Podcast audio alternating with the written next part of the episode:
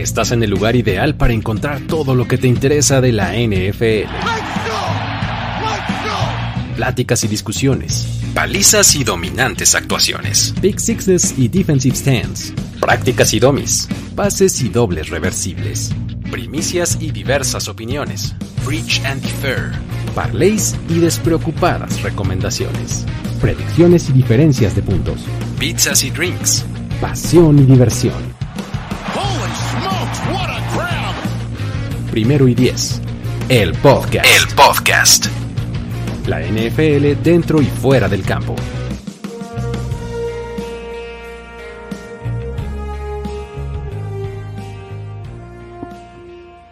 En esta ocasión vamos a platicar sobre la AFC North, una división que ah, no sabemos muy bien qué esperar de ella porque pues de repente tenemos grandes rosters pero malos resultados o en otros casos pues tenemos eh, muchas eh, incertidumbres, pero pues todo eso vamos a platicar aquí el día de hoy. Luis Obregón y Jorge Tinajero, ¿cómo estás? ¿Cómo estás, Luis? Amigos, bienvenidos. a por fin hablar de una, una división donde me parece que hay muchas, muchos, muchos fans, eh, eh, sobre todo en México y Latinoamérica, ¿no? Los Steelers es un equipo que jala mucha gente, los Ravens ha crecido mucho su afición y estoy seguro que las nuevas generaciones va a haber muchos Bengals, porque lo que hicieron el año pasado, la verdad es que llama mucho la atención. Así es que bienvenidos sean ustedes. Exactamente, ya este, estamos viendo eh, los, los clubes de fans ahí proliferar, ¿no? Acá en Burrows. los, los, jerseys números 9 y números 1 este, proliferando por todos lados, ¿no? Este, qué padre, ya sabes que a mí me gustan esas cosas.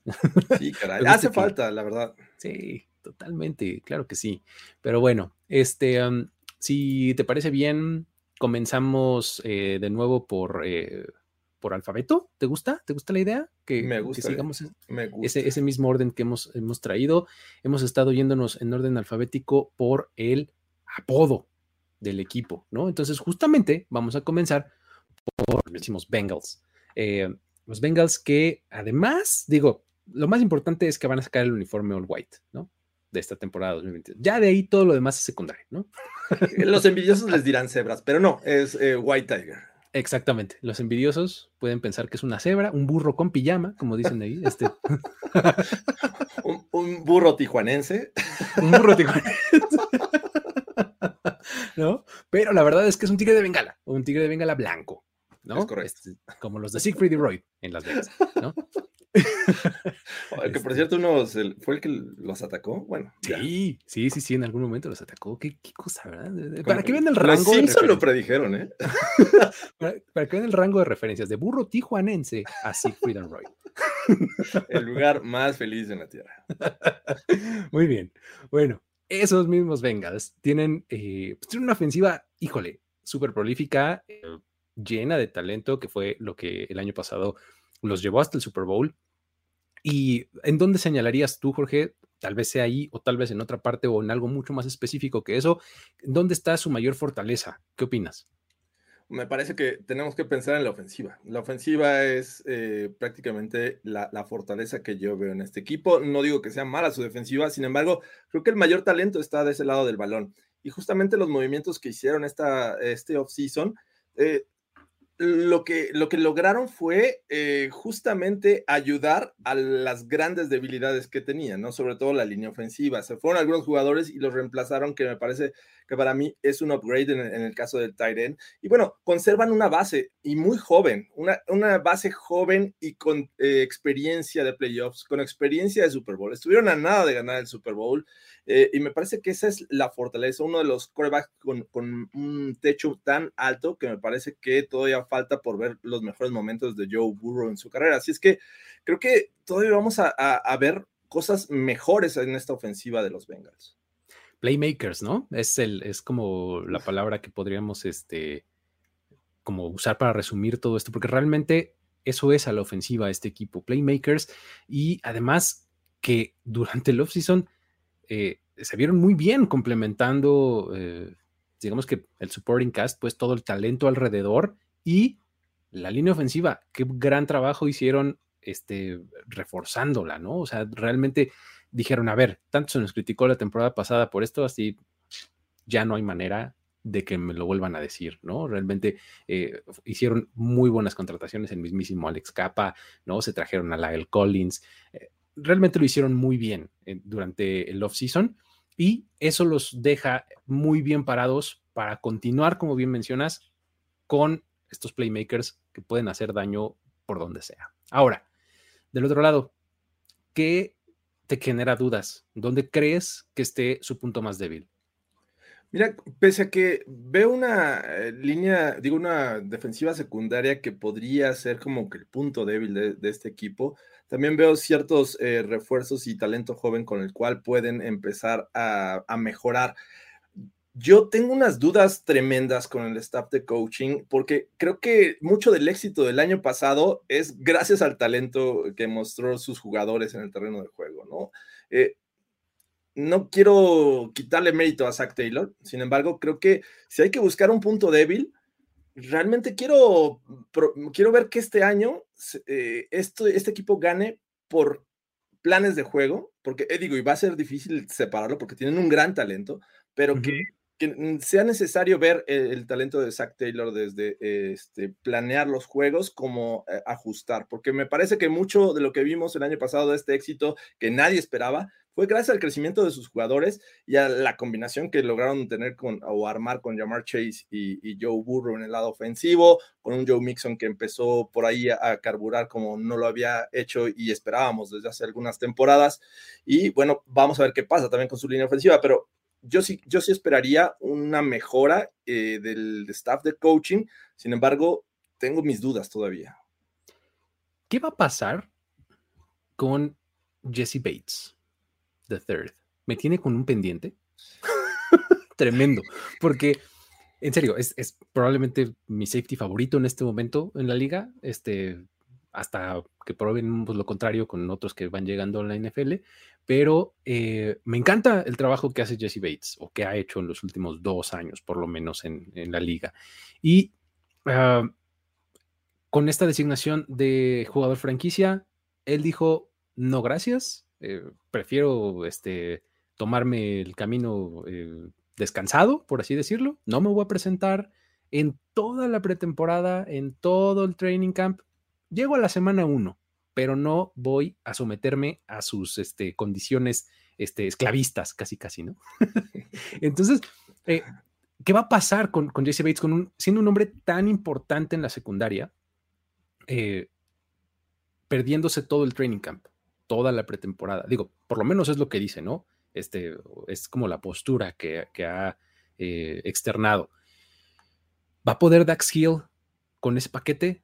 Dax Hill que la verdad es, un prospecto de, jugador que, venía este, de la Universidad de Michigan y que realmente se ve como un hombre versátil, que puede, eh, sí, sin duda, aportar desde el principio, pero no sé si voy a poder llenar los zapatos de Jesse Bates en dado caso de que del head coach diga, ¿sabes qué? Mm, en una de esas ya no te pongo como titular o vas a eh, repartir muchos snaps con Dax Hill o algo por el estilo. O sea, no sé, ahí me genera dudas, es que es una cosa súper específica, ¿eh? o sea, no es eh, que crea que esta defensiva secundaria va a ser mala o algo así, porque en realidad el ensamblaje que tienen estos, estas piezas me parece muy bueno para lo que quieren lograr, ¿no? Que es este, eh, ser simplemente sólidos, darles el balón a, su ofensiva, salir del campo y listo, ¿no?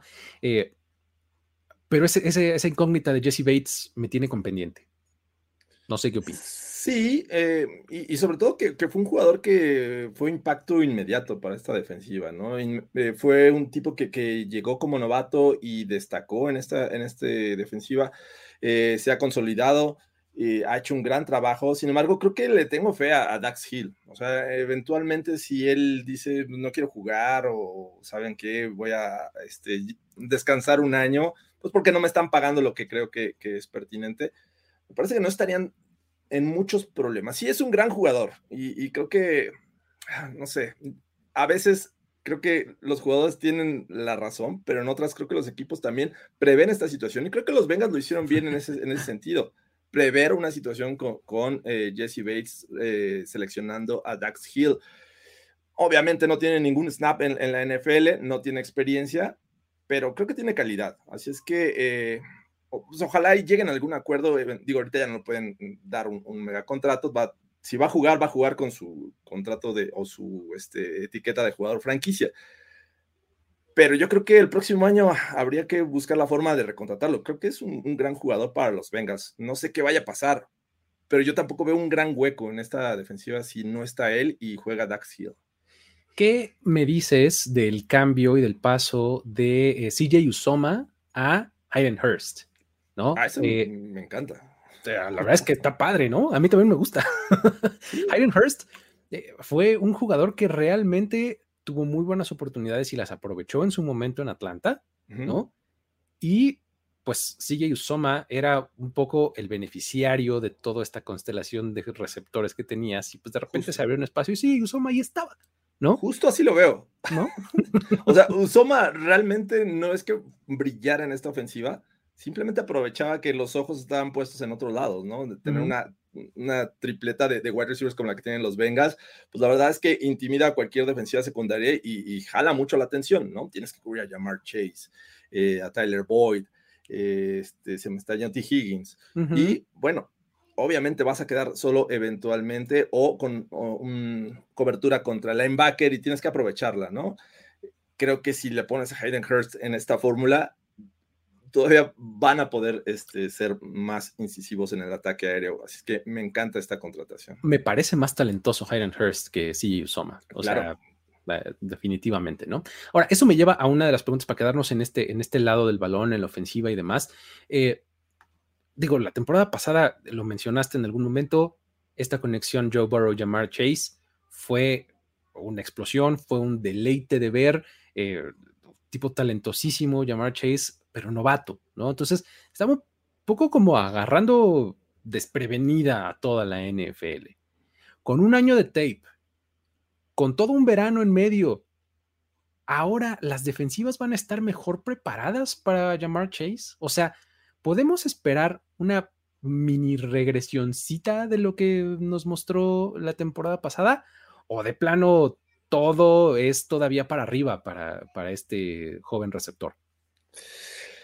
No creo que, obviamente van a ponerle mayor atención, eso sí, estoy seguro, pero la calidad de Chase me parece que eh, es difícil de, minimizar para cualquier defensiva. Eh, habrá algunos que tienen el talento y, y, por ahí ya hablaremos en su momento de, de, los Ravens que tienen talento, pero me parece que Jamar Chase la verdad es que muy pocos tienen esa capacidad, ¿no? Esa, esa capacidad para generar yardas después de la recepción, esa capacidad para separarte de, de la cobertura, para generar eh, jugadas de peligro cuando parece que ya estás este, tacleado, ¿no? Así nos lo demostró la temporada pasada. El contested y, catch, ¿qué tal? O sea, también es buenísimo, ¿no? Ahí en el aire. Uh, ¿no? no, y tienen una ventaja. Desde el año pasado ya se conocía a Joe Burrow y Jamar Chase. Es, es una de las mayores ventajas que tiene esta dupla y creo que va a seguir haciendo daño. No creo que haya una defensiva que la pueda, pueda este, mermar al 100%. Estaría pensando que tuvieran un, un, un shutdown corner. ¿Quién te gusta que sea en este momento ese pues los jugador Rams otra vez? Y, y bueno, y le hizo las suyas a Jalen Ramsey en el Super Bowl, ¿no? Exacto, sí, sí, sí. Pues, entonces, me cuesta trabajo que después de ese, de ese enfrentamiento en el Super Bowl, eh, uh -huh. alguien diga, yo puedo contra él. Y, y, además con, con, lo que van a agregar y el resto de los jugadores que tienen estos Bengals, ¿no? Va a ser ahí muy viene, complicado. Ahí viene Sos Garner de, de, los Jets, digo, perdón, sí, en los Jets y además ahí viene este eh, Stingley, ¿no? En los Texans. De ¿no? los Texans. vamos a ver, vamos a ver, creo que va a ser un buen match. Digo, ahí, ahí te aventé un par de, de opciones, ¿no? ¿no? ¿no? sé si vaya a suceder, pero bueno. Sí. El asunto también es que, bien lo dices, es, es como allocation of resources, ¿no? O sea, a dónde destino mis recursos, ¿no? Para este, elegir mi veneno, casi, casi, ¿no? Como defensiva, porque pon tú que me las ingenio y hago mi game plan perfecto para que Jamar Chase tenga tres recepciones, 34 yardas y un touchdown, ¿no? Puedo vivir con ello. ¿Qué crees? T. Higgins te va a hacer pomada. O sea, porque T. Higgins podría ser el receptor número uno de 15, 18, 20 equipos de la NFL sin ningún problema, ¿no? Y Tyler Boyd es un slot increíble. Ya hablamos de Hayden Hurst, ¿no? Entonces, realmente es ¿En dónde vas a colocar esos recursos? Y aunque las defensivas estén mejor preparadas, yo creo que sí lo van a estar para eh, llamar Chase, no creo que haya una preocupación mayor. Que, por ahí, eh, a lo mejor en profundidad de la posición, es lo que me preocuparía de estos Bengals en cuestión de, wide receiver, ¿no? Están esos tres y Hayden Hurst, pero ¿quién está detrás de ellos? ¿no? Es, es un tema que, digo, las, lesiones pasan en este deporte de contacto eh, y habría que ver qué, qué es lo, que ocurre, pero tampoco es como que, wow, si ya te quitan un jugador de estos por, por algún motivo, me parece que ya no es, eh, digo, ya tendrías que preocuparte por uno menos que son los tres de gran calidad, ¿no? Exacto. Y pues bueno, todo esto nos lleva a la siguiente pregunta que es si es que estos Bengals van a poder replicar o mantener el éxito, el nivel tremendo que mostraron la temporada pasada. Estuvimos hablando de la defensiva, digo, de la ofensiva, pues, de cómo eh, todos estos recursos pueden terminar en cosas buenas su defensiva ya hablamos de que es este, bastante eficiente, pero en efecto van a poder mantenerse en ese nivel. Este Super Bowl hangover que es tan conocido de que el equipo que llega y pierde el Super Bowl al año siguiente no le va nada bien, es algo con lo que van a tener que lidiar los Bengals y pues podrán con ello, son un mejor roster, van a poderse mantener ahí. ¿Qué opinas? Primero hay que pensar en la división, en esta división que estamos hablando el día de hoy. Y bueno, si contemplas que los Ravens podrían estar sanos, creo que es el, rival a vencer de esta división. Eh, y de ahí, bueno, tienes una competencia enorme fuera de ella, ¿no? Eh, a, pesar de los equipos que enfrentaron en playoffs, que fueron los Titans, los Raiders y los eh, Chiefs, me parece que todos esos equipos podrían todavía este, ser muy competitivos en este 2022 le agregas a los, a los Broncos, a los Chargers, eh, a los Colts con Matt Ryan, eh, los Bills, por ahí los, los Dolphins, vamos a ver qué, qué podría pasar con ellos. La, conferencia americana es, la verdad, muy, muy competitiva. Me, sería muy arriesgado decir que pueden repetir Super Bowl. Me generan muchas dudas por la cantidad de competencia que hay en esta conferencia. Y es que si lo piensas, el año pasado fue un poco un fluke esto de los Bengals, ¿no? o sea, no, no se esperaba, no era una cuestión que dijeras, oye, es previsible, mira nada más este roster, qué gran head coach, este, etcétera. No. Podrías prever que iban por buen camino, pero te claro. teniendo la misma duda del staff de coaching, ¿no? Claro, teniendo una tendencia a la alza, este equipo lo está haciendo bien, ahí va, pero oye, Super Bowl. Exacto, tú complicado, ¿no? Ahora, que mantengan este nivel de éxito lo veo, lo veo difícil. O sea, yo creo que este es un muy buen equipo. El roster probablemente sea mejor que la temporada pasada, pero nada más llega un equipo por conferencia al Super Bowl. Está bien difícil, ¿no? Mantener ese, ese, ese estándar, ¿no? Este, creo que este es un equipo de playoffs clarísimo. Me parece que este, está peleando por, por la cima de esta, eh, de esta división, pero este, pues una vez que te metes al torneo, como dicen, ¿no? The tournament, o sea, los playoffs, este, pues ya, cualquier cosa puede pasar, ¿no? Y vaya que el año pasado supieron ganar en la división, ¿no? Eh, metieron dos veces 41 puntos a los Ravens, una vez 41 puntos a los Steelers. Exacto. Quedaron 4-2 en la división, pero les metieron 41 puntos a los Browns, no le, pusieron, no le pudieron ganar a los Browns. Entonces, eh, creo que va a ser bien divertido ver a los Bengals otra vez. Eh, este equipo va a ser bien divertido, pero creo que va a tener mucha competencia y comenzando con los Ravens. Sí, está, está interesante, va, va, a ser bien divertido de ver este equipo, este, eh, de esas ofensivas en donde, eh, hablando de fantasy fútbol, al que tengas te va a dar puntos, ¿no? Burrow, los tres receptores, el Tyrant, Mixon, todo el mundo, ¿no? Festival. Pero bueno, entonces, este, así está el asunto con los Bengals. Vamos a movernos al que sigue, ¿qué te parece? Tenemos que hablar de los Browns, ¿no? Este, los Browns que tienen uno de los rosters que parece más promisorios desde hace, ¿qué? ¿Tres años? Más o menos, dos, por ahí, ¿no? Este, un roster bien interesante porque tienen mucho talento de los dos lados del balón, prácticamente en cada línea. Entonces, eh, ¿cuál señalarías como su, como su ventaja principal, como su fortaleza? Ah, Ok, vamos a hablar de los, de los Browns. Eh, en términos generales, me parece que tiene todas las piezas en su lugar a la ofensiva, ¿no? Tiene una línea ofensiva robusta, tiene un cuerpo de receptores, a lo mejor no es como el de los Bengals, pero me parece que es cumplidor. Y con la adición de, Amari eh, Cooper, eh, pues obviamente el tema de coreback es, es, relevante. Vamos a ver quién va a estar. Todo parece ser que Jacob Reset, pero no sabemos si van a ser seis juegos o más. Todavía eso está por definirse. Pero creo que en términos generales, eh, tanto ofensiva como defensiva tienen jugadores muy sólidos. Pero bueno, ya sabemos cuál es el tema. y me parece que ahora sí es un reto para Stefanski eh, de llevar a este equipo, porque la verdad es que tiene todos los elementos también para ser competitivos. No sé qué vaya a pasar con, el tema de corebacks, pero creo que en términos generales y ya para eh, decidirme por una, porque la verdad es que tienen por todos lados, creo que el juego terrestre va a seguir siendo lo fundamental en este equipo. Fíjate que yo señalaría eh, algo así como lo hice con los Lions, sus dos frontales, o sea, su, su línea ofensiva y su línea defensiva me parecen de las cosas más sólidas que tienen este equipo. Eh, y a partir de ahí, pues todo va bien, ¿no? Este, tienes una línea ofensiva que es de las mejores en la, en la, liga, este, una frontal defensiva que pues tiene a Miles Garrett, que probablemente es uno de los, si no es que el mejor pass rusher de la NFL. Este, realmente de ahí en adelante todo va bien, funciona el juego terrestre, el quarterback tiene tiempo para lanzar, se presiona al quarterback contrario, se detiene el juego terrestre. Vamos, o sea, creo que las cosas se facilitan cuando tienes estas dos frontales tan sólidas como las tiene este equipo, ¿no? Creo que ahí está, eh, desde mi punto de vista, la ventaja y la, el punto más importante y fuerte de estos Browns.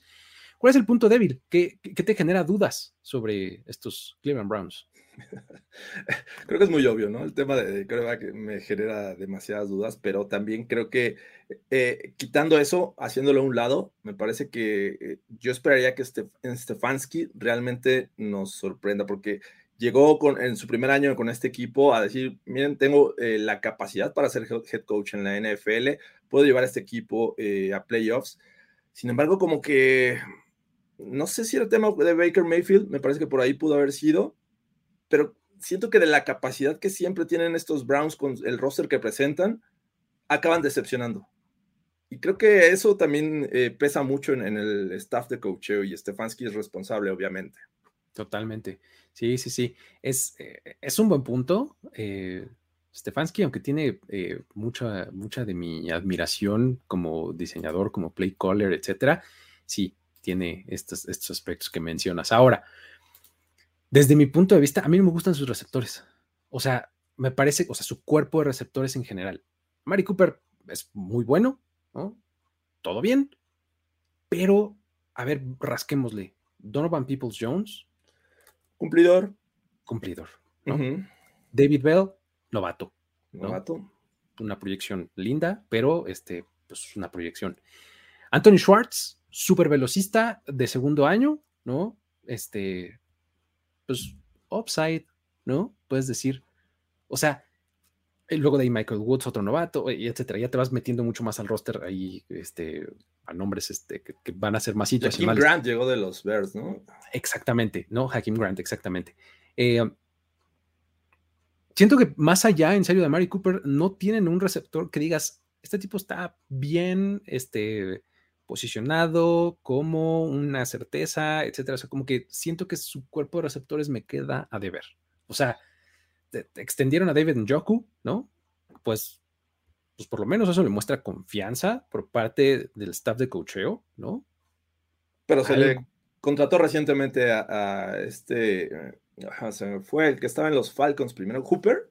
Eh, ah, eh, le pusieron a Hooper de, de titular sobre Njoku, ¿no? Exactamente, digo, ya, Austin Cooper se fue y demás, pero ahora Yoku es, se supone que es el titular. El titular indiscutible, pues, porque además le dieron una buena lana, ¿no? Entonces, eso es a lo que me refiero. Por lo menos el, el staff de Cucheo está mostrando esta confianza con Yoku. Entonces, no sé, a mí sus atrapapases no me convencen. O sea, creo que están bien, pero bien a secas, ¿no? O sea, no es la gran cosa. Sí, eh, que yo, por eso, no, estoy de acuerdo contigo. Creo que en cuanto a nombres no espantan a nadie este grupo de, wide receivers. Sin embargo, creo que el sistema ofensivo de Stefanski no es de este, anotar en una sola jugada.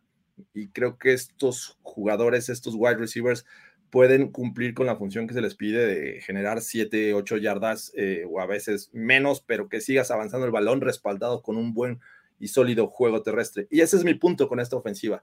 Ahora, ya contando con su coreback que, eh, flamante que seleccionaron de los Texans, y te pones a pensar qué receptores tenían. Tenían de Andrew Hopkins y por ahí Will Fuller, que nunca jugaba, eh, y los que me digas, ¿no? O sea, tampoco era que, que estuviera rodeado de un gran talento en cuerpo de receptores. Creo que la clave aquí de los Browns me parece que va a estar en el juego terrestre y lo que te pueda aportar el juego aéreo. Muy bien, sí, tiene sentido, tiene sentido. Es un poco esta, la misma identidad que nos han mostrado en años anteriores, ¿no? Los Browns. Mucho juego terrestre y de ahí expandir hacia otros lugares. Muy bien, ahora, yo te pregunto, con este roster que hemos estado eh, adulando durante algunos minutos, ¿qué, ¿qué, falta? ¿Qué falta para que este equipo pues dé buenos resultados? O sea, porque la verdad es que sí hubo una voltereta eh, con respecto a lo que fue por lo menos la década pasada en Cleveland, que era espantoso, parecía que estaban malditos, nada le salía bien. Y pues a la llegada de Stefanski y demás, se da una voltereta y todo bien, porque dices, bueno, un año está bien, no podemos esperar resultados inmediatos. Pero pues Stefanski sigue ahí y de repente como que siento que llegaron a un tope. Pueden romper ese tope y dar el siguiente paso? ¿O, qué necesita el roster para allá? Órale. Eh, es que el roster está ahí, o sea, el, talento está ahí. Hay que encontrar la forma de, aprovecharlo y sacarle el mayor eh, el, aprovechamiento eh, desde la perspectiva de la estrategia del fútbol americano. Y creo que ahí es donde, por eso justo había tocado el tema de Stefanski. Me parece que tienes que estirar ese talento, tienes que aprovecharlo y ponerlo en la mejor posición para, para destacar, ¿no? Porque obviamente hablamos de los mejores pass rushers y mencionas a Miles Garrett. Tienes, eh, hablas de los mejores running backs y los Browns salen este, a colación. Eh, la línea ofensiva la tienen los Browns. Eh, oye, cornerbacks, oye, ahí también tienen los Browns. Buenos Qué, buenos cornerbacks. por donde me digas, creo que hay talento en, este equipo. Sin embargo, lo que está faltando es realmente aprovecharlo y ponerlo a jugar donde mejor este, saben. Y creo que ese es el tema de Stefanski. ¿Será? Eh, puedo estar de acuerdo con eso que mencionas, pero ¿será que lo que le hace falta a este equipo es un quarterback de élite? y sabes a lo que me refiero. o sea, ¿será que Cleveland y el front office dijo, a ver, tenemos este roster y estamos topados? Necesitamos a alguien que nos haga dar ese siguiente paso. Vamos a ponernos en una situación espantosa en términos de PR, pero vamos a ganar. Y en el momento en el que ganemos, a la gente se le va a olvidar. ¿Qué opinas? ¿Puede ser? Puede ser. O sea, a final de cuentas, si no existiera este, este antecedente de, de Sean Watson, me parece que el haberlo llevado a los Browns, todos lo estaríamos festejando. No, bueno, estaríamos arriba del de los Browns, pero con todo. Equipazo, o sea, si me dices, tienes a Nick Chubb, tienes esta línea ofensiva, eh, un wide receiver, pero con ese wide receiver la vas a armar, y tienes a, lo que te puede aportar de Sean Watson, pues creo que todos nos emocionaríamos de, aquellos Browns que, teníamos en, buena estima, ¿no? Eh, creo que con este movimiento si es arriesgado, eh, bien mencionas el tema de, PR, eh, pues ahí está por los suelos, pero tienes un coreback, nos duela o no, en términos de fútbol, en términos del deporte, me parece que les viene a aportar bastante. Sí, exactamente, ¿no? O sea, si hablas de el jugador, coreback, de Sean talento. Watson, exactamente, no la persona. creo que está muy bien, ¿no? Entonces, eso es lo que... Eh, a lo que le están apostando, ¿no? Este, ahí en, en, Cleveland. Ahora, me lleva esto a mi siguiente pregunta. O sea, ¿qué tan responsables son este front office de estos resultados del equipo? O sea, son ellos mismos los que han metido al, equipo en este remolino, ¿no? O sea, de cosas buenas de repente, cosas muy malas de repente también. O sea, eh, Stefanski ya hablamos de él, ¿no? Ya mencionaste cómo tiene que aprovechar mejor los recursos, pero este front office le ha dado todo lo que necesita, sí, no los ha puesto en lugares difíciles, sí, ¿no? ¿Qué opinas? Mira, es que el, tema aquí con el front office es reciente. O sea, haber traído a Deshaun Watson con todos los antecedentes y problemas, pues la verdad es que le pone una gran mancha negra en, este, en esta situación, ¿no? O sea, fuera de eso, me parece que lo que han hecho los Browns los últimos años es tratar de, llevar un equipo a los primeros lugares. Y, es lo que este, está, estado haciendo el front office, ¿no? Recientemente, eh, digo, añadieron a Jadavion Clowney el año pasado. Eh, por donde me digas, creo que hay contrataciones que han elevado el nivel de juego de esta franquicia. Incluso eh, también fueron, contrataron a, una, mujer, no recuerdo su nombre, pero en un puesto súper alto, este, ahí como asistente de general manager. O sea, si te pones a ver todos esos antecedentes antes de Deshaun Watson, me parece que estaban haciendo un buen trabajo. Y, en términos de fútbol americano, llevar, quitarte a Baker Mayfield y traer a Deshaun Watson, sigue siendo un buen trabajo. Es que eso es a lo que me refiero, justamente. Tal vez dijeron, mira, esto es lo único que nos falta, ¿no? Y sí. O sea, Baker Mayfield no. Ya decías, ay, Baker Mayfield otra vez. o sea, es, eh, eh, suena como a, justificaciones, pues lo que estamos diciendo, no creo que lo sean, digo, creo que los que nos han escuchado saben perfectamente nuestra postura con respecto al caso de Sean Watson, pero hablando específicamente de fútbol y sentándote en la silla del general manager que tiene que preocuparse por levantar ese Lombardi, este, pues creo que tiene sentido, ¿no? No está bien, no, está pésimo, pero este, creo que este, está haciendo eso, ¿no? Este, llevando a su equipo, tratando de llevarlo al siguiente nivel. Ahora, ¿Cuándo va a pasar esto? Ese es el problema, porque te metiste en este problema tú como front office, ahora lo afrontas. O sea, no tienes de otra, ¿no? Y toda la lluvia que te va a caer, tienes que ponerte y recibirla, porque tú te pusiste en esa postura, ¿no? Desde su perspectiva me parece que están haciendo un buen trabajo. O sea, estando dentro de la organización de los Browns, me parece que están haciendo un buen trabajo. O sea, incluso hasta el contrato que le, dieron a Deshaun Watson está pensado para perder lo menos posible en el primer año, ¿no? Pero, pero bueno. Sí, y este, fíjate, eh, de ese, de ese lado hay otro ángulo que hablar del front office, ¿no? O sea, del lado del contrato de Sean Watson. Sí, lo, pusiste de esa forma porque sabes que venía la suspensión y demás, pero por otro lado le diste un contrato garantizado en una liga en donde los contratos garantizados parece que están vetados, ¿no? entre los dueños, o sea, fully guaranteed, ¿no? O sea, que, cada uno de los dólares que expresa el contrato se va a cobrar sí o sí.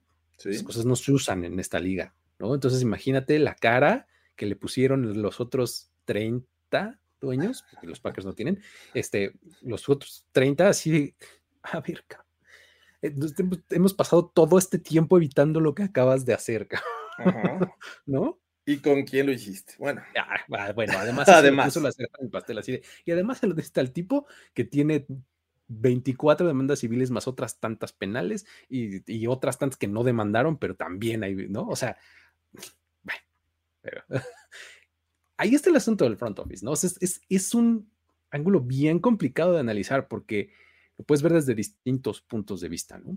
Claro, no, y, creo que lo que más resalta siempre es lo negativo. Y bueno, ahí está, y estoy de acuerdo. O sea, no debieron haber hecho ese movimiento por más necesitados que estaban de un coreback franquicia. Y había otras opciones, pero bueno, este, eh, sí supiste, ¿no? Que les ofrecieron a Russell Wilson en, el 2018. No, cállate. salió el reporte que querían el, el, primer pick de los, eh, le ofrecieron el primer eh, pick a, por Russell Wilson en 2018. Ok. O, sea, los Seahawks se lo ofrecieron a los Browns. Ajá, no, gracias, yo voy por Baker Mayfield. Exacto, porque Baker Mayfield o Sam Darnold o este, ¿no? Josh Allen, eh, digo, órale, va. o Josh Allen o, Josh, Rosen. Josh Rosen ya lo tienen, ya tienen su... o, espérate, Lamar Jackson, ahí estaba. Parecía que, que salía de la primera ronda y no fue así. Ahora, justamente esto me da un muy buen segue para empezar a hablar de los Ravens. ¿no? Ahí estaba Lamar Jackson en el 2018 disponible. Los Ravens regresan a la primera ronda y se lo llevan en el pick número 32. Después de que salieron todos estos nombres que mencionamos, ¿no? Uno, este Baker Mayfield. Eh, seis, Sam Darnold. Diez, Josh Rosen. Y luego, eh, ¿qué fue? ¿Del 17, me parece? ¿O eh, por ahí teens fue cuando se va Josh Allen, ¿no? Josh Allen. Este, válgame. Ya decíamos, esto se acabó, este Lamar se va hasta la segunda ronda y ¿cuál? Llega con los Baltimore Ravens y desde entonces no ha hecho más que cosas espectaculares, ¿no? ¿Crees que esa sea la mayor virtud y la mayor fortaleza de este roster de los Ravens o dónde pondrías tu fichita? Por todos lados, ¿no? Obviamente era uno de los favoritos en 2021 para llegar al Super Bowl por parte de la conferencia americana. Eh, digo, aunque perdieron la primera semana, me parece que empezaron a, este, a ganar o, eh, aquello, empezaron a ganar aquellos juegos que habían representado un reto para Lamar Jackson, ¿no? Me parece que esa victoria contra los Chiefs, dices, ah, creo que estos Ravens ahora sí van en serio, ¿no? Pero bueno, em, desde la, pretemporada empezaron a tener problemas de lesión, eh, durante la temporada se les lesionaron otros jugadores claves también a la defensiva, y bueno, finalmente Lamar Jackson también representó una, una baja considerable, tanto que los últimos juegos no ganaron, este, creo que de seis se fueron este, sin victoria las últimas seis semanas. Sí, acabaron la temporada muy, muy mal. Sí, me parece que recuperando esto, estando sanos este 2022 y con ciertas adiciones como la del novato Tyler Linderbaum, les ha costado un poco eh, la protección desde el centro de, la línea ofensiva, Morgan Moses por ahí, eh, y bueno, creo que lo que han recuperado a la defensiva son un equipo muy completo, ¿no? Eh, mi única duda aquí, ya hablaré en, más adelante, pero creo que es el contrato de Lamar. Se tiene que dar sí o sí, o sea, yo tengo mis dudas de que eh, Lamar Jackson eh, quiera comenzar una temporada sin su contrato. O sea, eventual, les quedan como cuatro semanas, estamos a, prácticamente un mes de que comience eh, la temporada, así es que por ahí vamos a esperar a ver qué pasa, pero en términos generales y en staff de coaching, la verdad es que es un equipo muy completo. Imagínate con, toda, con todas esas lesiones que tuvieron y con todo lo mal que les fue al final de la temporada, como bien lo dijiste, aún así se mantuvieron en el número uno de la AFC, que hasta noviembre, por ahí algo así, ¿no? Y luego se cayeron nomás al 2, ¿no? Ya de ahí se salieron del playoff picture del todo, pero esto está muy impresionante, realmente, y eso me hace llevarme todo esto a su mayor fortaleza desde mi punto de vista, es el head coach. O sea, el hecho de que John Harbaugh haya hecho este papel asazo con medio, este, media alineación titular fuera por lesión y que haya mantenido así, que haya dado esa clase de resultados, me, me parece un portento de temporada de eh, John Harbaugh. Ponle, no a todos, ponle a la mitad de los que perdió por lesión la temporada pasada y este equipo llega lejísimos. Yo creo que este va a ser el caso con los Ravens de este año. Además, ya mencionaste a las adiciones. Morgan Moses me parece una contratación exquisita, buenísima para la línea ofensiva. Hay que ver qué pasa con Ronnie Stanley, que está medio lesionado, ¿no? Del otro lado, como tackle. Pero agregaste a Tyler Lindenbaum. Este, por si las dudas, agarraste a esta mole humana que se llama Daniel Falele en este, eh, como, como tackle ofensivo, ¿no? Que eh, eventualmente podría reemplazar a Morgan Moses si es que el contrato de un año que le diste no te satisficiera, ¿no? Este, y la defensiva sigue siendo súper buena, ¿no? Sí, perdieron a, Wink Martindale, ¿no? Pero este, pues me parece que el personal está ahí, pueden seguir aportando. Además, tomaste a Kyle Hamilton, que para muchos durante mucho tiempo en el proceso del draft, Kyle Hamilton era el mejor talento disponible de toda la clase, ¿no? Ellos esperan y les cae Kyle Hamilton, ¿no? Entonces, realmente el front office y su head coach a mí me parecen su fortaleza más, más grande. Yo tengo un, un gran pero ya con el staff de coaching de los Ravens. Año tras año decimos que es un muy buen eh, head coach, eh, este, John Harbaugh, ¿no? Eh, y que está bien respaldado, que tiene mucho talento.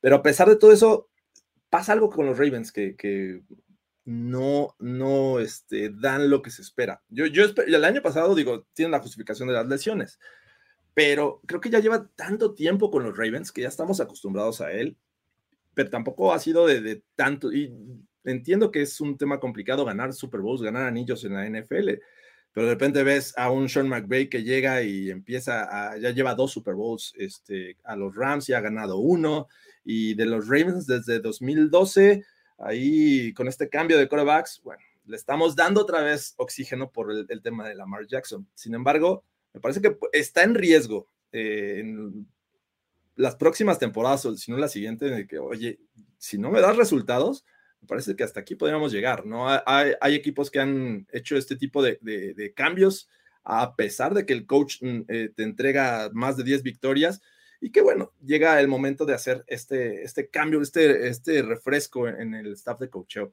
Vamos a ver qué pasa. Yo creo también que es un, muy buen head coach, pero ya estamos muy acostumbrados a, no ganó, lo siento, venga, lo que sigue, el siguiente año será. Esa, es una de las grandes preguntas que, tenemos para este equipo, ¿no? O sea, ¿este va a ser el año en el que este roster nos entrega los resultados o no? A, mí me parece que tienen todo para hacerlo, ¿no? O sea, me parece que ah, vemos aquí a Marlon Humphreys en, la, en la foto. Me parece que el año pasado, por ejemplo, esa fue una de las bajas importantes, ¿no? O sea, los corners de verdad estaban jugando con gente que iba pasando por afuera y le dijeron, ven, por favor, necesitamos un corner, tú te ves que eres más o menos rápido, ¿no? Juega para mí, por favor. Todos, sabíamos que iban con Avery, ¿no? Eh, era el, pan. Exacto, estaba muy cañón y pues ya me mencionaste hace rato, o sea, por eso Joe Burrow les metió 40 y cacho y 400 y cacho de yardas, 500 yardas, o sea, pues digo, con esos corners, digo, o sea, no es quitarle mérito a Joe Burrow, pero se le facilita, ¿no? Con, con, esa, con esa situación. Y pues bueno, este año tenerlos, tener a Kyle Hamilton, tener a Marcus Williams. Otra de las contrataciones estelares que me parece de la agencia libre, ¿no? Un safety que, venía de, que viene de los Saints, súper, súper sólido. A mí, de verdad, yo estoy muy alto en los Ravens esta temporada. O sea, realmente eh, muy, muy alto, ¿no? Este, creo que puede ser la temporada para ellos. No, sé si, o sea, repito, creo que igual con los Bengals, la, competencia va a ser alta. Creo que los Ravens mm, es mi favorito para ganar esta división. Ya hablaremos al final también de, cómo pienso que van a quedar en, este, en el, al final de la temporada. Eh, pero la competencia es muy grande, ¿no? Vas a enfrentar a unos Bills que me parece que para mí es el rival a vencer en esta conferencia americana en 2022. Los Chiefs van a seguir siendo molestos a pesar de sus eh, cambios y sobre todo la salida de Tyreek Hill. Hay equipos que van a crecer. Entonces es bien complicado apostar porque los Ravens lleguen al Super Bowl y lo ganen, ¿no? Entonces eh, es uno de los candidatos, estoy totalmente de acuerdo. Tiene un gran roster también. El staff de cocheo puede eh, sorprendernos, pero me parece que por ahí eventualmente si no ganan, yo sí pediría un cambio en este equipo, de, en el staff de coacheo. Ya, de plano, ¿no? O sea, porque ya está muy visto el, este... Así como hace... ¿Te acuerdas de Sean Payton que dije, ya, o sea, ya es lo mismo? O sea, nos va a dar 10 victorias, pero hasta ahí, o sea, llegará a playoffs, pero no pasa nada. Entonces, yo exigiría, este, si fuera el dueño de los, o el general manager de los Ravens, que este, al menos el, Super Bowl, porque es, un roster hecho para eso. Totalmente, ¿eh? o sea, me parece un roster asazo, es muy impresionante.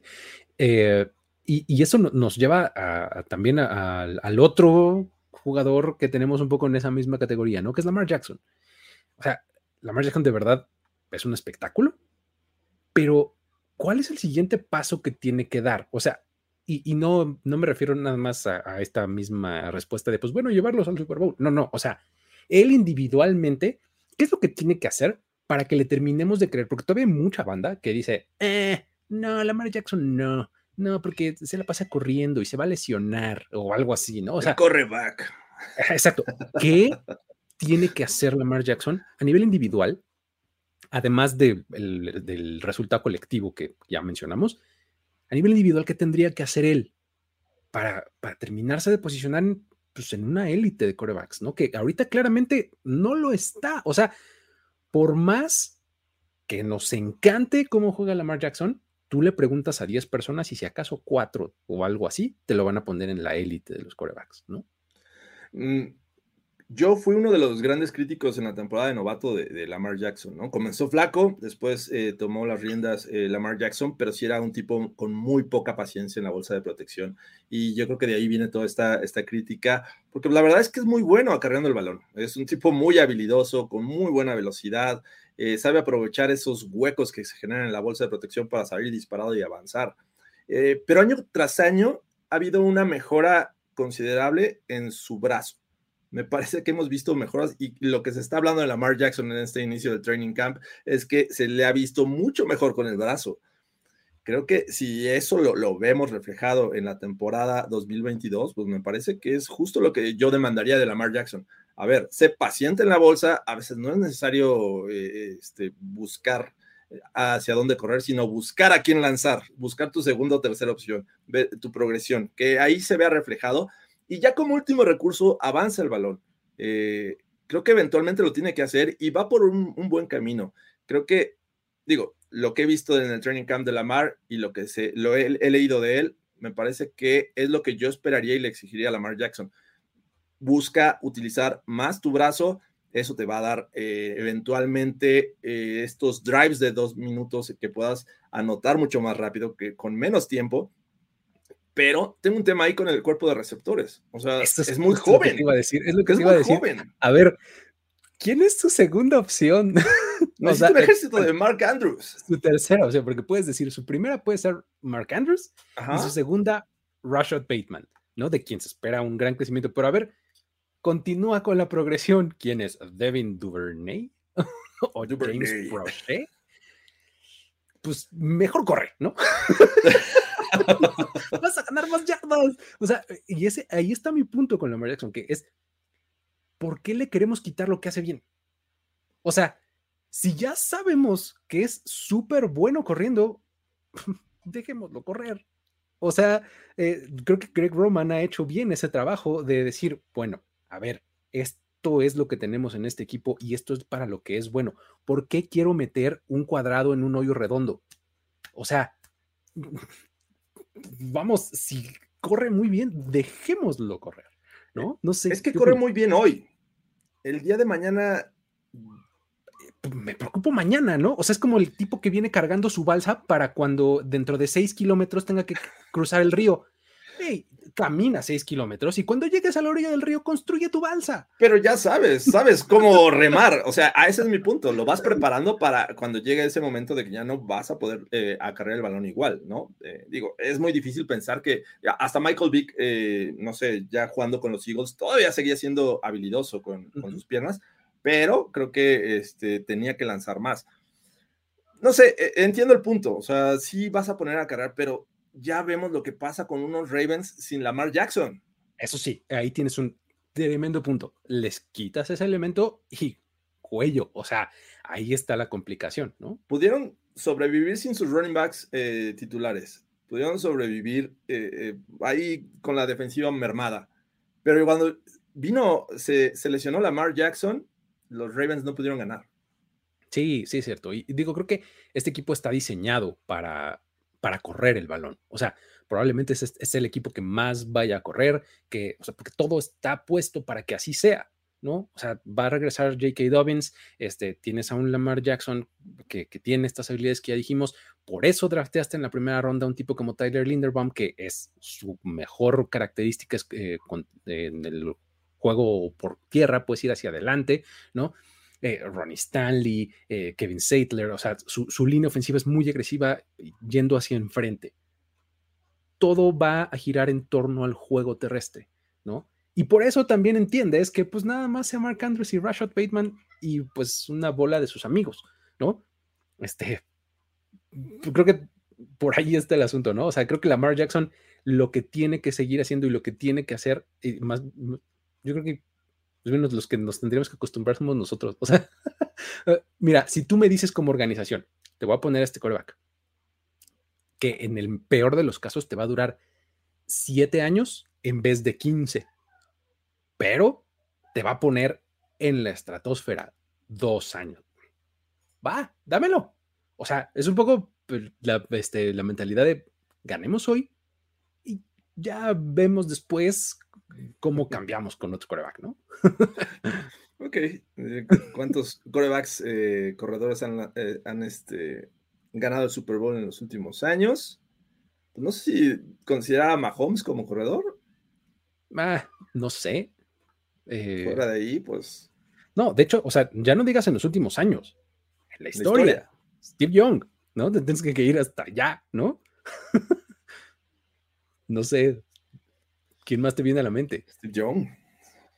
Sí, no, no, no. Steve Young, porque han sido o Tom Brady, o Roethlisberger, o Manning. En los últimos 20 eh, años son los mismos cinco nombres, ¿no? Aaron Rodgers, exacto. Este. O sea, y Eli Manning, ¿no? O sea, no, totalmente, este, es, es otra cosa, ¿no? Sí. Y, si te vas a los 90 es donde encuentras a Steve Young. Y, ya, ¿no? Si te vas a los 80 pues no, ¿no? O sea, no, se usaba eso. ya no digas, en los 70 Frank Tarkenton siempre perdió cuando llegó. Frank Tarkenton. Pues, digo, si quieres decir que, que Roger Staubach, que era un coreback. John Elway era como de los que corrían. Ah, ándale. John Elway puedes y perdió en los 80 y o sea, ganó al final de los 90, ¿no? Sí. Este, si te vas hasta los 70, perdón, este, si quieres decir Roger Staubach que corría, podrías decirlo, ganó. Este, no mucho más, ¿no? O sea, te digo, si te vas a Frank Tarkenton, siempre que llegaba perdía, este, ya, ¿no?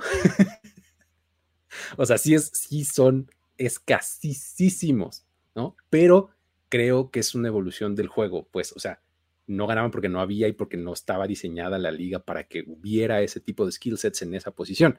Hoy día es cada vez más común y creo que la tendencia puede empezar a revertirse. Eso es lo que yo creo. Russell Wilson.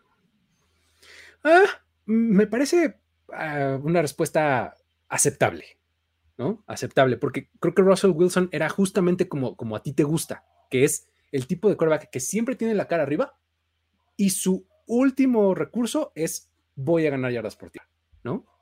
Sí, sí, sí, sí. Está, interesante este, este punto. Pero bien.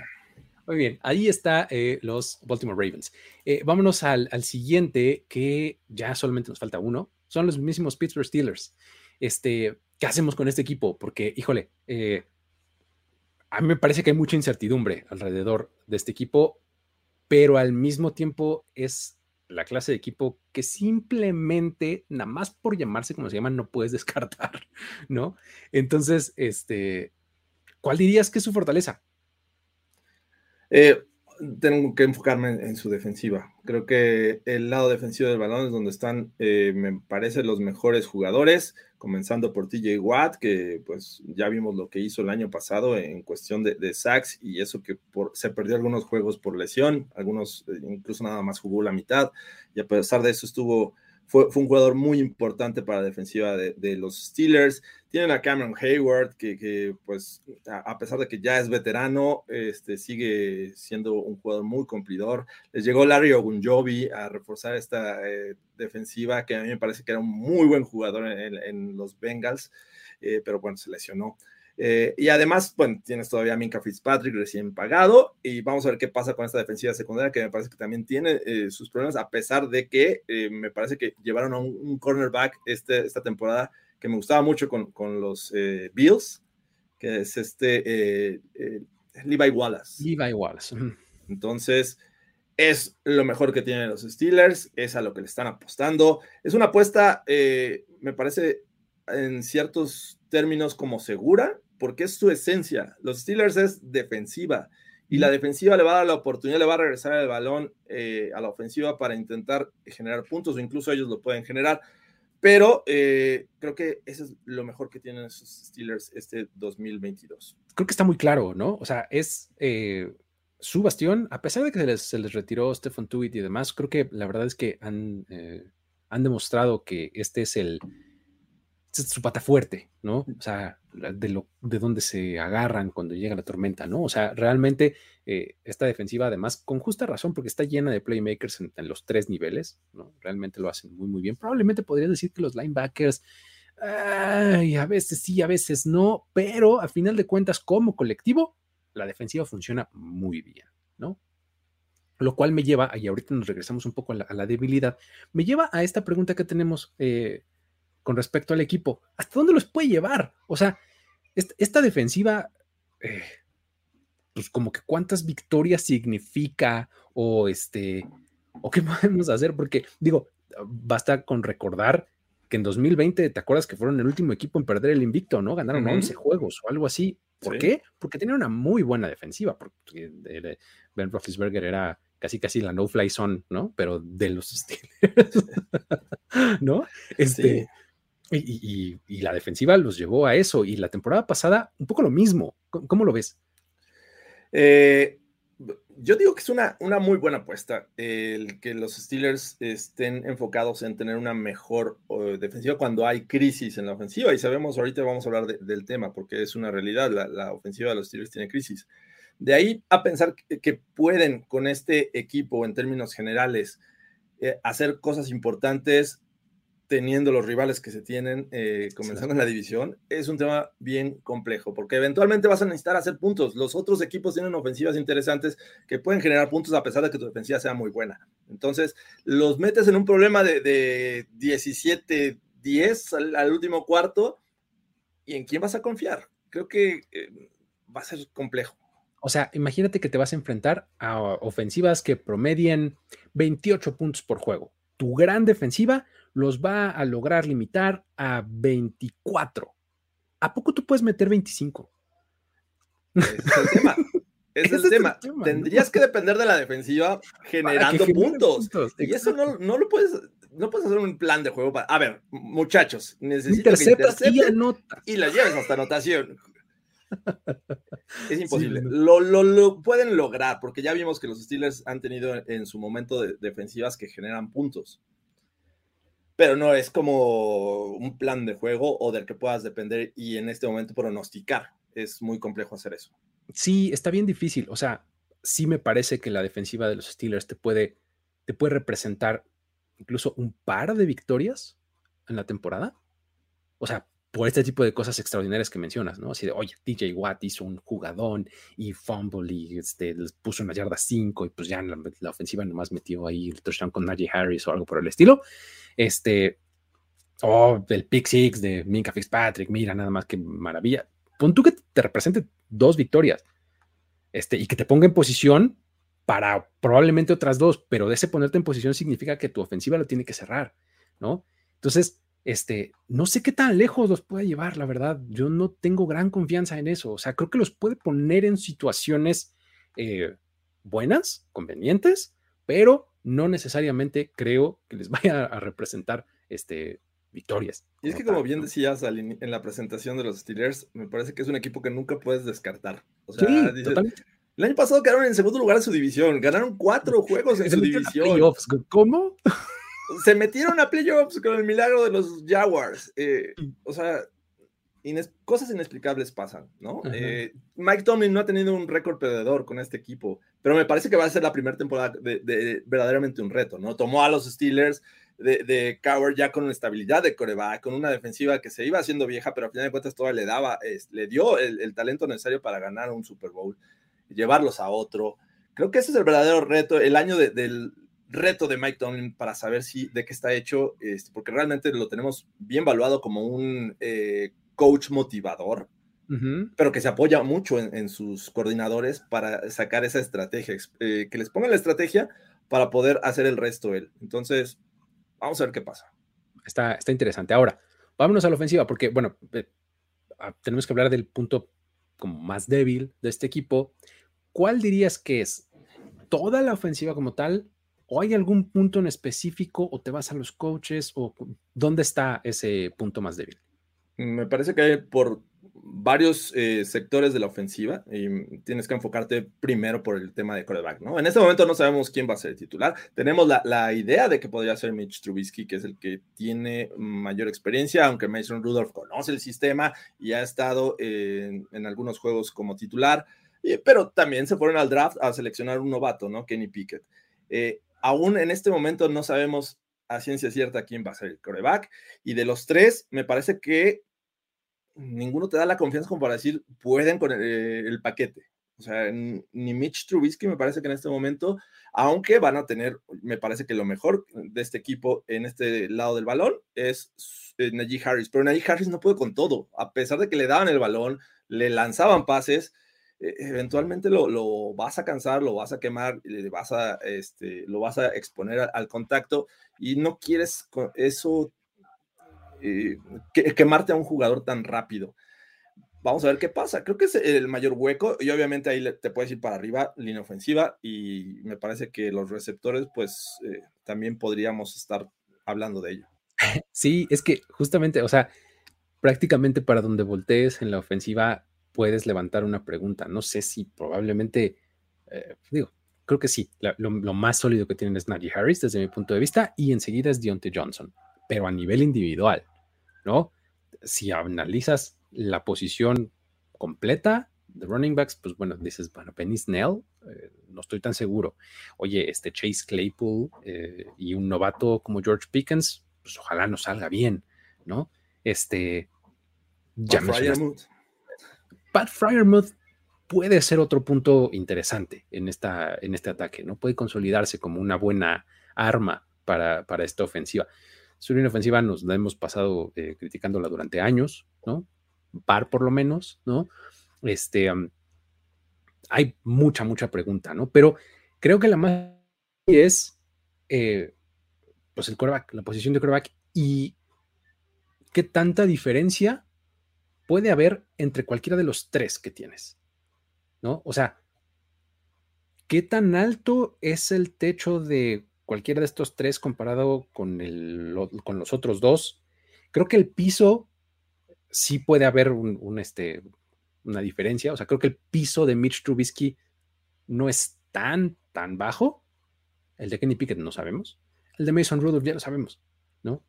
Entonces, pero el techo, yo me refiero a qué tan lejos te pueden llevar, a diferencia de los otros dos, alguno de estos tres. Y eso me lleva pues, a esta pregunta que tenemos para, para este segmento, que es, ¿quién va a ganar la titularidad para la semana uno? Pero ¿quién se queda con la titularidad del equipo un poco más a largo plazo? ¿Qué opinas?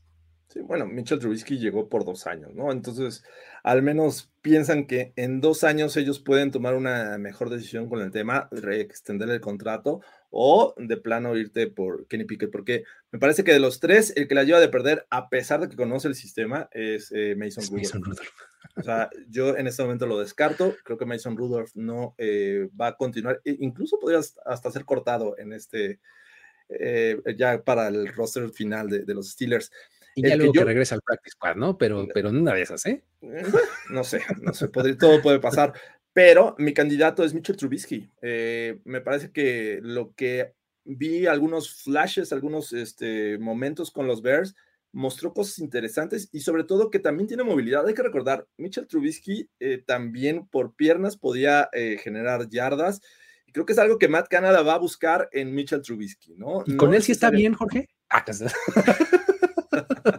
¿Por qué me estás diciendo que está bien? Yo creo que va a ser Mitchell Trubisky. Kenny Pickett eh, eventualmente puede ser el futuro de la franquicia, pero en esta temporada 2022, Mitchell Trubisky me parece que puede aportar eh, la experiencia, la poca que tenga, la que consiguió con los Bears, incluso hasta playoffs eh, este, llegó. y aprendiéndole atrás de Josh Allen el año pasado con los Bills, siento que por ahí podemos verlo en la semana 1. Es que creo que tienes que pensar en, los Steelers como, franquicia y como estilo de construcción de roster y, de tradición que tiene, ¿no? O sea, tomar a un coreback en la primera ronda hoy día significa va a jugar, a menos que te llames Jordan Love, ¿no? Pobrecillo. O este, o, o, Trey Lance, digo, Trey Lance es también una cosa que es como un error ahí extraño de la Matrix, ¿no? Este, pero básicamente cuando tú tomas un quarterback en primera ronda es porque quieres que juegue, es porque va a jugar. Así, así se, se, maneja la NFL hoy día por la gran ventaja que representa el tener a un quarterback ganando con contrato de novato, o sea, ganando muy poquito con respecto al salary cap que tienes y las libertades que eso te permite alrededor de él. ¿Ah? Sí, vas a sufrir sus growing pains y demás, pero los vas a poder enmascarar construyendo un roster alrededor de él. Yo por eso digo eh, Kenny Pickett, ¿no? Sin embargo, tienes lo que te mencionaba hace un momento de la, como de la tradición y el estudio y la, eh, como toda la, leyenda que implican los Steelers, que es una, este, una organización muy tradicional. Es draft, and develop, ¿no? Entonces, vamos a draftearte y cuando estés listo te voy a meter a jugar, no antes. Sí. ¿no? Creo, que a lo mejor ¿no? Va a estar no lo sé, pero, pero el caso de Trubisky tampoco es un coreback caro, ¿no? Eh, claro, también. Le van a pagar 7 millones al año. Exactamente, está súper manejable, ¿no? Sí, ya recontrataron a Deontay Johnson, eh, un jugador que le das el balón en la yarda 1 y te genera 10, 15 yardas. Eh, van a tener al novato George Pickens en este eh, cuerpo de wide receivers. trataron de, mejorar la línea ofensiva. No es que me inspire este, lo que hicieron, pero bueno, a fin de cuentas es adiciones que ellos estaban buscando. Muchas veces no nos explicamos con los Steelers porque tienen su forma. Pero resulta que, que les favorece y vamos a esperar. Yo tengo mis dudas con la línea ofensiva. Sin embargo, creo que también en ese sentido están buscando aquellas eh, formas en las que en los 90 también fueron relevantes, ¿no? Una ofensiva que a lo mejor no lo tenías como en la mejor de la liga, pero respaldada por una sólida defensiva y con un juego terrestre que te podía mantener en el terreno de juego. Ground and pound, ground and pound, ¿no? Así regresamos a aquella época maravillosa, ¿no? Y Najee Harris es uno de esos puntos importantes, ¿no? O sea, sí, por eso este, tendrías que voltearlo a ver a él. Pero bueno, muy bien.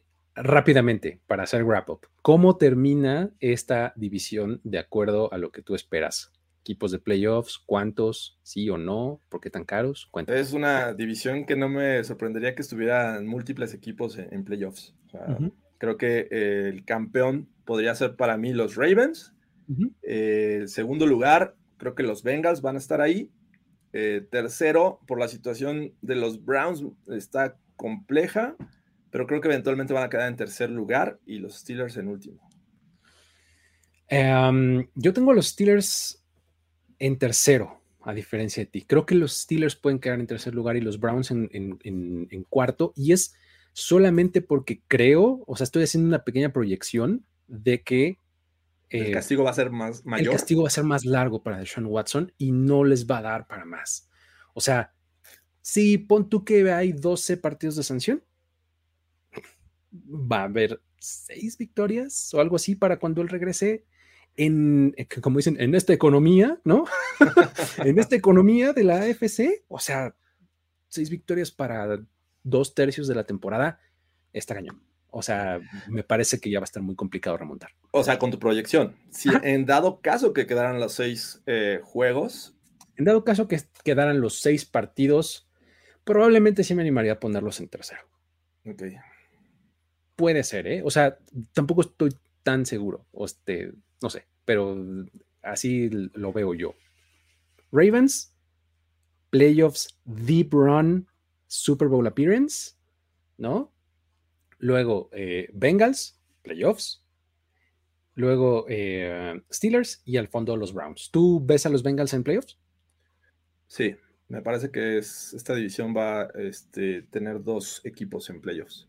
Sí, sí, sí, sí. Está, este, e, es una división que, que si la juzgas por rosters, tiene tres rosters de miedo, ¿no? yo creo que es una, división que hay que ponerle mucha atención, porque, bueno, los Browns por ahí una de esas podían sorprender, pero, o sea, yo creo que Ravens y Bengals deberían estar en playoffs en 2022. Sí, sin ningún problema. Pues muy bien, Creo que con eso entonces eh, terminamos el análisis de esta división AFC North. Eh, muchísimas gracias a todos ustedes que estuvieron por acá en vivo. ¿Qué más, Jorge? Nada más quiero, porque por acá nos, habían puesto de eh, si va a haber, porque no hubo contenido exclusivo para, para miembros, pero sí va a haber ligas para miembros en Fantasy Football, en Survivor. No se preocupen, muchachos, les agradecemos el esfuerzo que han hecho para apoyarnos en este offseason pero sí va a haber eh, retribución este, por nuestra parte. Y bueno, obviamente después vendrán cosas interesantes para los miembros. Vienen ligas fantasy para el público en general, los fans de primero y diez, así es que estén atentos. Yo creo que esta semana estamos ya eh, lanzando convocatorias. Exactamente, y pues claro que nuestra liga de miembros, ahí para los miembros siempre hay premiecillos durante la temporada y demás. Entonces, si ustedes no lo han hecho, conviértanse en miembros de la comunidad de YouTube, denle ahí en Join y este, van a tener ahí ciertas cosillas. Ah, espérate, y ¿sabes qué? Sí hubo, espérate, Pase Profundo, ah, nuestro podcast, se transmitió específicamente solo para miembros en video. Así que no me digan que no. Igual hasta eh, organizamos algún evento y, los miembros tienen pase este, Ya, automático. Automático, así es. así es, estaría buenísimo. Muy bien, eh, ahora sí, despedimos este espacio. Muchísimas, muchísimas gracias a todos por haber estado por acá en los comentarios en vivo. Si ustedes ven esto un poquito después o lo escuchan en formato podcast, muchas gracias por hacerlo. Dejen ahí un rate, review, like, etcétera, lo que ustedes puedan hacer en la plataforma en la que lo consuman para que esto le vaya un poco mejor. Luis Obregón y Jorge Tinajero se despiden. Hasta la próxima. Bye bye. Esto fue Primero y Diez, el podcast. El podcast.